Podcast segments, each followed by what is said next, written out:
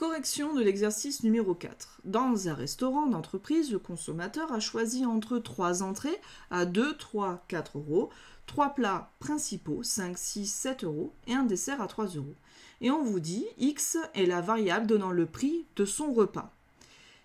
Eh bien, pour pouvoir mieux nous organiser sans oublier euh, une seule euh, des composantes entre les trois, entrées, plats principaux et desserts, eh bien, je vous conseille de compléter donc euh, cet arbre pour pouvoir trouver toutes les issues possibles. Eh bien, pour nos entrées, donc c'est-à-dire, première étape, là ici, dans cette partie-là, eh bien, on va parler de nos entrées.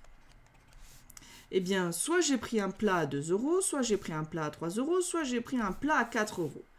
Ensuite, pour la seconde partie, eh bien, on va parler des plats principaux.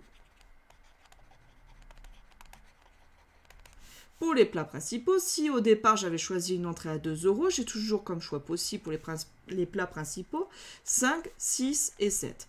On n'a pas de contrainte, donc on reproduit la même chose. Si j'avais choisi 3 euh, pour 3 euros mon entrée, eh bien j'aurais toujours comme possibilité de choisir en plats principaux 5, 6 et 7. De même, si je choisis au départ une entrée à 4 euros.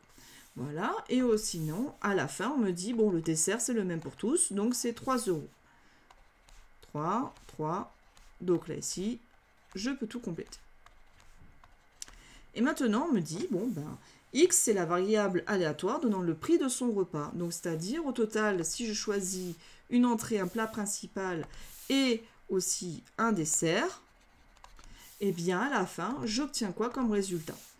2, 5 et 3. On obtient donc 10 euros. Là, ici, je vais avoir 9, 11 euros. Et on continue à compléter. 12, ici, donc on a 6 plus 5, ça nous fait 11.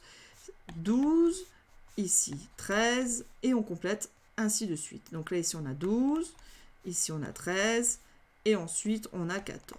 Donc, les valeurs prises par x, donc comment j'ai fait pour obtenir ça hein? J'ai fait juste la somme à chaque fois entre une entrée, un plat principal et un dessert.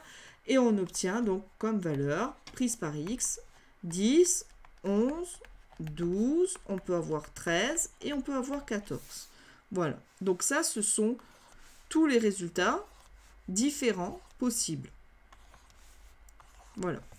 Et le 11, on l'aura obtenu deux fois. Le 12, on l'aura obtenu trois fois. Le 13, deux fois de plus.